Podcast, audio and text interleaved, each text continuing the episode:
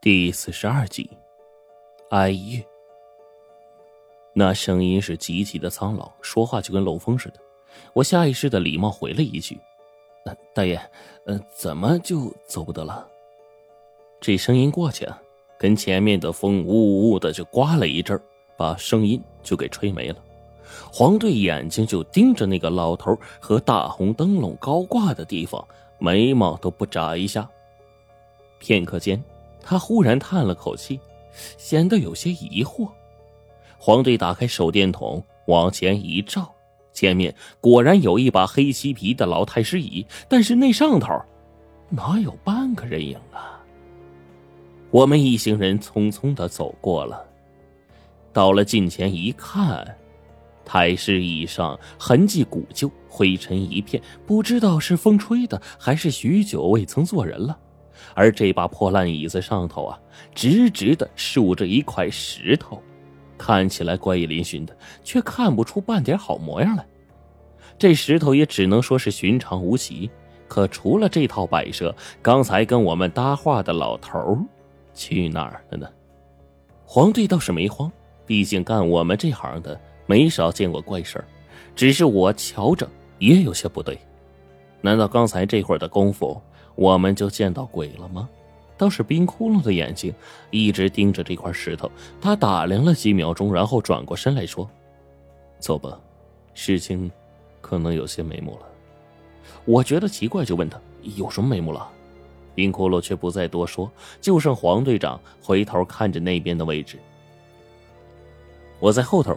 扫亮了那个破三轮车两眼，这上头到处都是折痕。这三轮车呀，就好像是被撞了变形，然后重新展开似的。这就不由得让我联想起了那两夫妻当时被卡车碾压过的模样。这辆车不会就是事发后那辆不成形状的车子吧？黄狗娃一直远处，明明四周都是黑漆漆的，他却指着西面的一个方向：“你们看。”从这里开始有脚印，一大一小，明显是男女脚印。沿着脚印过去，说不定就能找到线索。我手电往前一照，果然跟黄队说的不差分毫。我就惊道：“黄队，难道你有夜视眼呐？”他并没有否认，只是再一转身，瞅了眼那个太师椅，却是更加疑惑，一头雾水。怎么着？没想到啊，这照面的功夫，太师椅上蹲着的那块石头就不见了。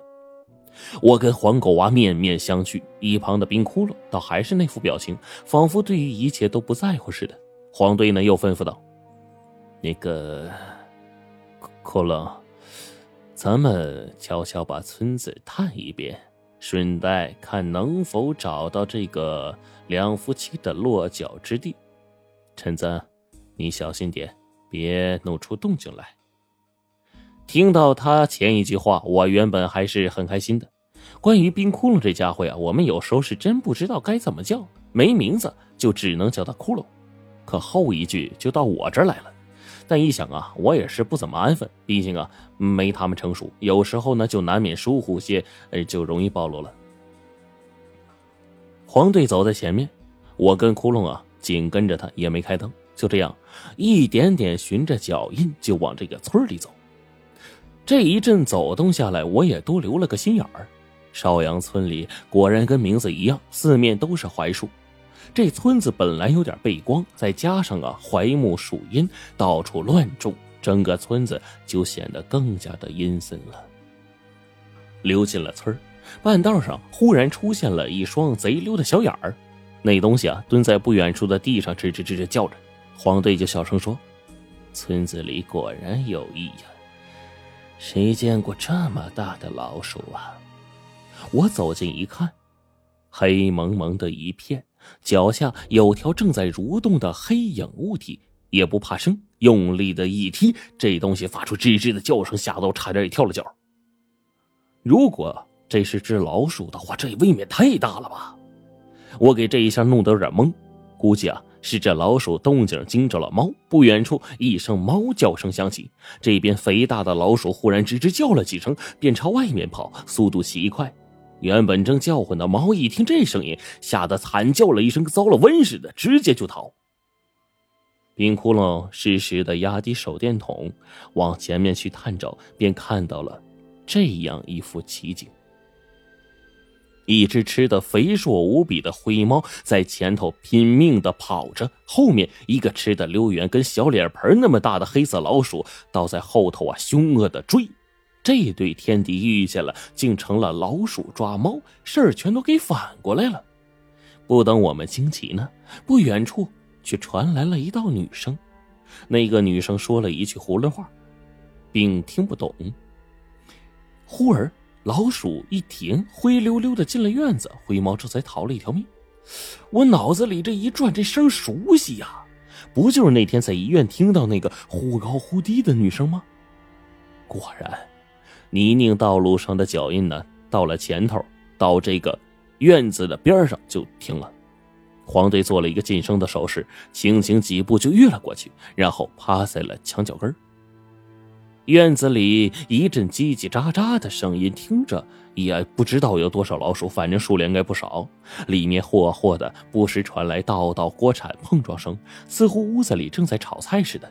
可是整个房间、整个院子乃至整个村落，竟然出奇的不开灯，就连一丁点的亮都没有。我转过身去寻找身后的冰窟窿，这个时候发现冰窟窿已经不见人影了。这家伙神出鬼没的，不由分说便消失了无踪。哎得，这边有黄队探听，我换个地方去探村子里的情况。这一走动，却发现这村子里静悄悄的，没有一点声音，就好像一滩死气沉沉的潭水一样。倒是好几家门前拴着大狗，可那双狗眼通红啊！它见着我，它也不叫也不咬，你说不出来的诡异，倒挺瘆人的。他盯着你啊！可这阵功夫呢，我愣是没瞧见冰窟窿的去向。等我重新的回到这两夫妻的院子里。这一会儿呢，声音比先前还大。黄队招手就示意我过去。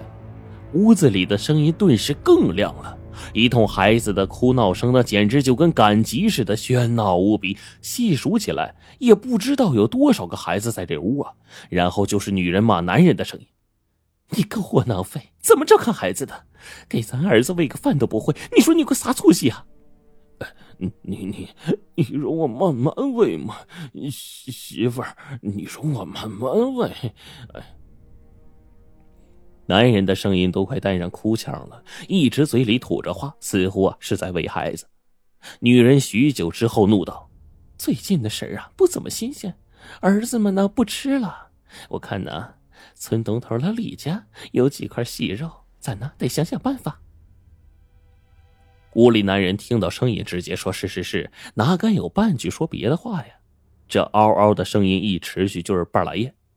后半夜露水一起，到处都湿漉漉的。黄队招呼着我就走，快出村了。他扫了我一眼，然后说：“发现情况了吗？”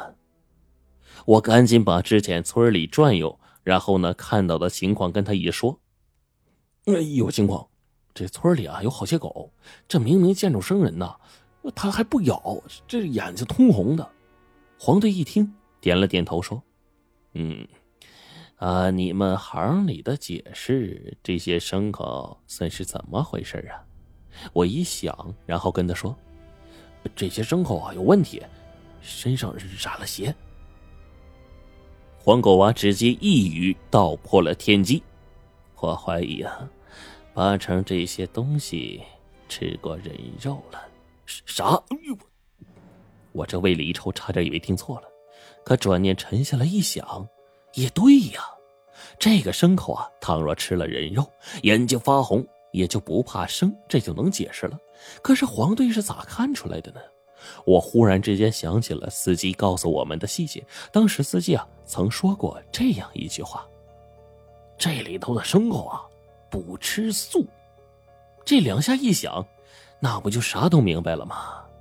我心里是瘆得慌啊！这村子果然有猫腻儿。我们沿路往外走了没几分钟，不知何时，冰窟窿一声不响的回到了队伍。我就盯着他看，他膝盖以下呀，全都被露水给弄湿了，身上还夹了几片叶子。刚才呢，应该追进林子里去了。黄队看他这模样，就忙问：“有情况啊？”冰窟窿手里突然抛出来两团极大的玩意儿，我手电筒往上一照，竟然是一只大蛤蟆和一条极大的老鼠。这两样东西啊，都是他瞬间毙命的，每个尸身几乎比我两个巴掌摊开了还要大得多。最要命的是，巨鼠和巨蛙都被剥了皮，身上遍布红纹和黑线，这正是畜生吃完人肉所应有的表现。看到这里，黄队刚才的猜想已经完全正确。怎怎怎么办啊？我最先没了主意啊！冰窟窿一指另一个方向，北面有老屋。茅草房很多，房屋是空的。那先住下来，剩下的事情明天再查。黄队下了决定，冰窟窿呢带着我们就找到了那间几乎快要垮塌的老屋。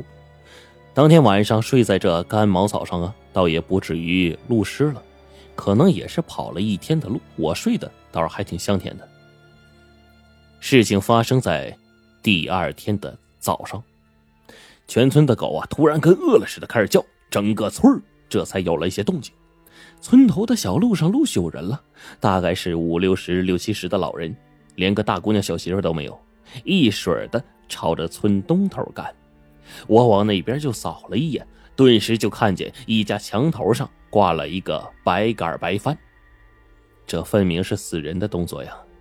村里人呢，自发的一路小跑往过去赶，冰窟窿呢就跟在后面。黄队说：“咱们也去看看。”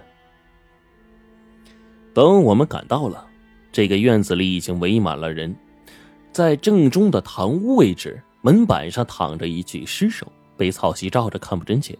前面灵牌呢，已经写好了，上书：“爱子李小光之灵。”这各地的风俗不一样，但是总归呀，会有一些共同的忌讳。死人抬到堂屋，屋里人是不能再做高堂的。可这家屋里人倒好，儿子尸首停在正中，后面墙上挂着天地君亲师牌位，一左一右两张太师椅上，竟然端坐着死者的父母。